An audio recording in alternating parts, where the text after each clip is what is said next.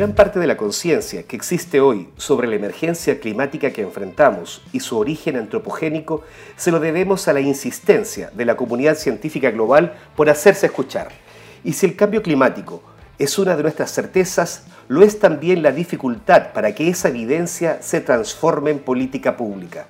Un reciente estudio, elaborado por un grupo multidisciplinario de psicólogos y profesionales de la ciencia estadística de la Universidad Católica sobre el rol de la ciencia en el quehacer político, encontró que las causas de esta disociación estaban en la falta de transparencia, tanto en científicos como en políticos, a la hora de revelar los contextos en que se produce la investigación y los intereses ocultos detrás de la política. Soy Héctor Cosio y esto es Al Límite del Colapso, el podcast del mostrador que insiste en que llegó el tiempo de dejar de perder el tiempo.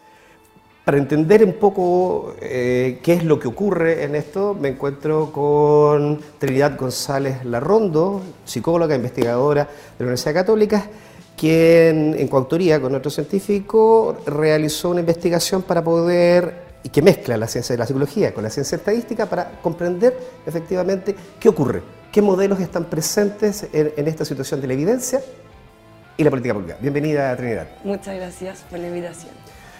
Eh, antes de mi primera pregunta, para poder comprender bien de dónde emana esta investigación, eh, tú, ustedes trabajan la ciencia de la psicología con la ciencia estadística. ¿Cómo surge eso y con quién lo trabajas?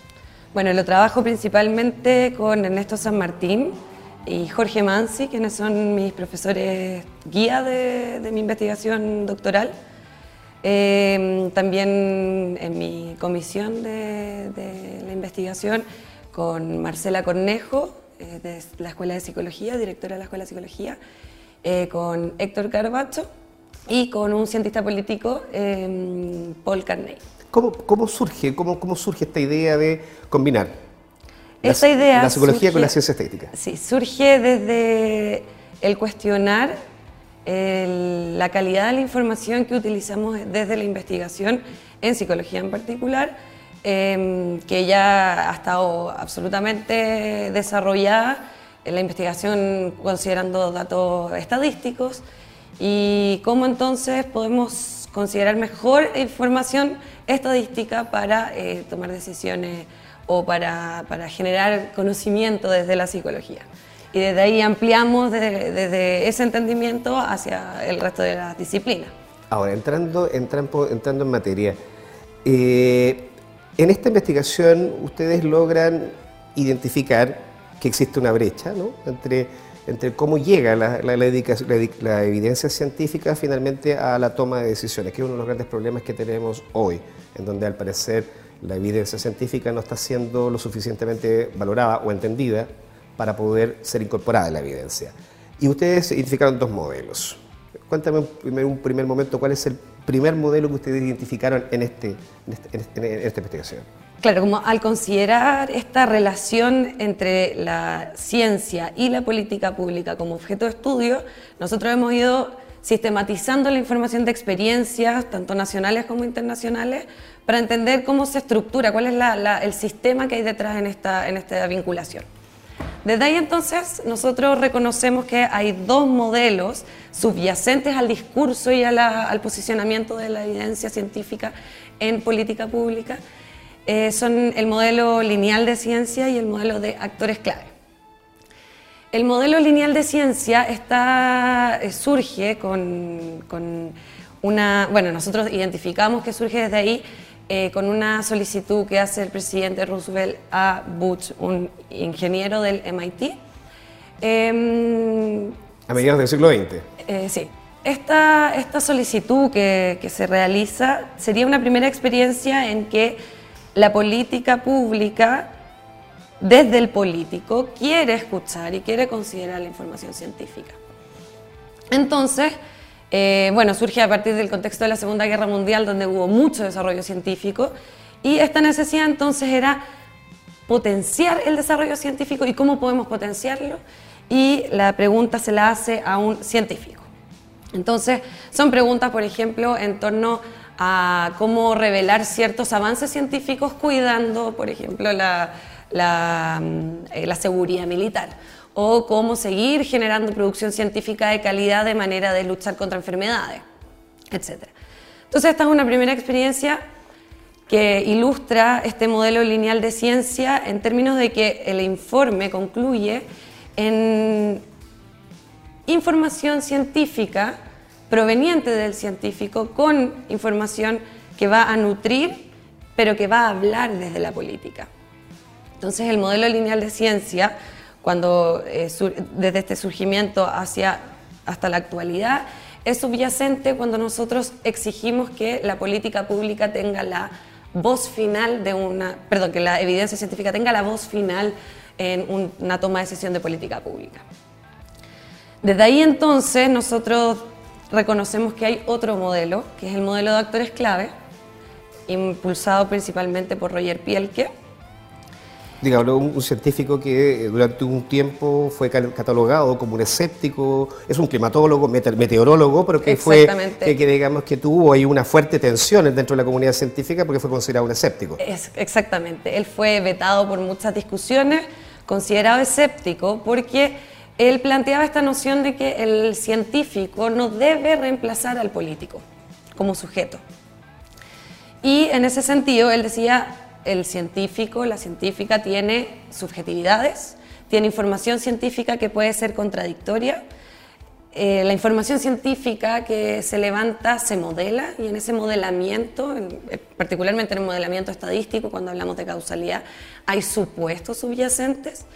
Dado eso, entonces, nosotros tenemos que reconocer que hay subjetividades del, científico y no tenemos, no podemos tener la voz final en una toma de decisión de política pública como científicos.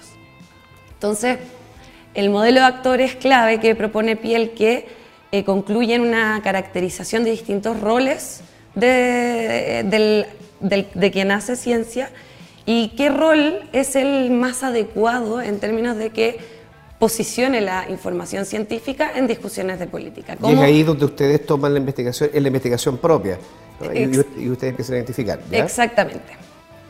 Entonces, em, eh, Roger Pielke caracteriza estos roles de manera de eh, sensibilizar que hay distinta información científica que podemos, que podemos eh, generar conocimiento científico, sin embargo, cuando vamos a vincularla con la política pública, tenemos que vincularnos desde un rol en particular. Y él ahí plantea el, el perfil de científico honest broker, que nosotros lo tenemos, lo traducimos como intermediario en esto. Eh, ¿Cómo este es? Explícame el, intermediario en esto. El intermediario en esto lo que busca es, como científico, transparentar los supuestos que hay subyacentes a la información científica que se levanta y transparentarlas en función de los valores políticos que están en involucramiento con eh, quien hace la política pública. Entonces, bueno, y por eso fue muy tildado como, escéptico, porque él planteaba eh, información científica contradictoria, se enfatizaba que eh, distintas recomendaciones de política pública pueden salir de un mismo set de información científica.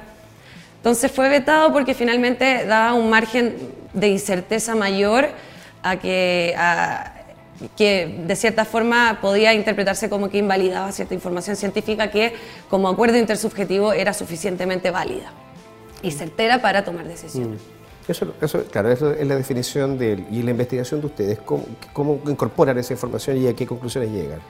Nosotros eh, planteamos que efectivamente hay muchos obstáculos en la, en la, consideración, lo vemos en la práctica, lo vemos actualmente, lo vemos en las investigaciones más eh, prolija respecto a esto como objeto de estudio. Hay obstáculos que provienen del científico en sí mismo, de quien hace la ciencia, y hay obstáculos del mundo académico. Hay ciertas barreras que impiden que son de cada uno de estos contextos. En particular, hay harta investigación desde ciencias políticas, eh, en entender la psicología que hay detrás de quien hace la política pública y se estudian harto los modelos decisionales que hay detrás, eh, las heurísticas, que son como atajos cognitivos, eh, cómo quien hace la política pública, cómo interpreta cierta información científica. Y por otro lado, eso en complemento con la subjetividad que hay detrás de quién hace la ciencia, qué supuestos subyacentes hay eh, en la información que nosotros analizamos, cómo modelamos la información estadística, qué supuestos hay detrás. Entonces, digamos, tenemos, eh, eh, identificamos a dos, a, dos, a dos actores en este caso digamos, para llegar a una modela pública. Por una parte, a los científicos y por otra parte, al político el tomador de decisión. Entonces, el, intermediario honesto, científico, ser una persona, digamos, que, que en cuanto a su evidencia tiene que transparentar, por una parte, que, que digamos que existen contextos en los cuales, digamos, se da eh, y puede tener un efecto su investigación y también digamos que no existe un modelo único, que por lo tanto cada uno de esos contextos puede ser distinto de, acuerdo a la, a la, disciplina también en que, en que esto se da. Eh, entonces tiene que transparentar estos supuestos y transparentar la modelación para, para así, digamos, eh, no, ser, no, creer que es solo que su verdad es la única. Exactamente. Pero el político, que está en una vereda completamente distinta, entonces también debiese jugar un papel, digamos, de intermediario en esto, en el sentido de que muchas veces las decisiones políticas que se contravienen con la decisión científica provienen también de supuestos, de prejuicios, de, intereses, de, valores y de intereses muchas veces económicos que están detrás de esta decisión que, que, modera el político. ¿Cómo se resuelve eso? Claro, ese, ese es el objetivo de entender que el, eh, quien hace la ciencia tiene que involucrarse en con quien hace la política en términos de que la información, cuando la vamos a posicionar en un contexto particular, entonces se puede, se dialoga, se, se, puede contradecir, se puede discutir. Y efectivamente el hecho de transparentar distintas recomendaciones, distintos resultados bajo un mismo set de información científica, en complemento con valores políticos, en la discusión con los políticos, eso en lo concreto eh, es lo que permite finalmente hacer una, una, toma de decisión transparente. Ese, es el, objetivo, una toma de decisión en la cual no, no vamos a permitir que existan ciertos atajos, por ejemplo, cognitivos de manera de convencer, o no vamos a permitir que la evidencia científica sea manipulada. No vamos a permitir que si eh, quien hace la política pública quiere defender un valor político, va a utilizar la evidencia y por lo tanto, al utilizarla, yo voy a creer que es la toma de decisión más que va a producir el bienestar social.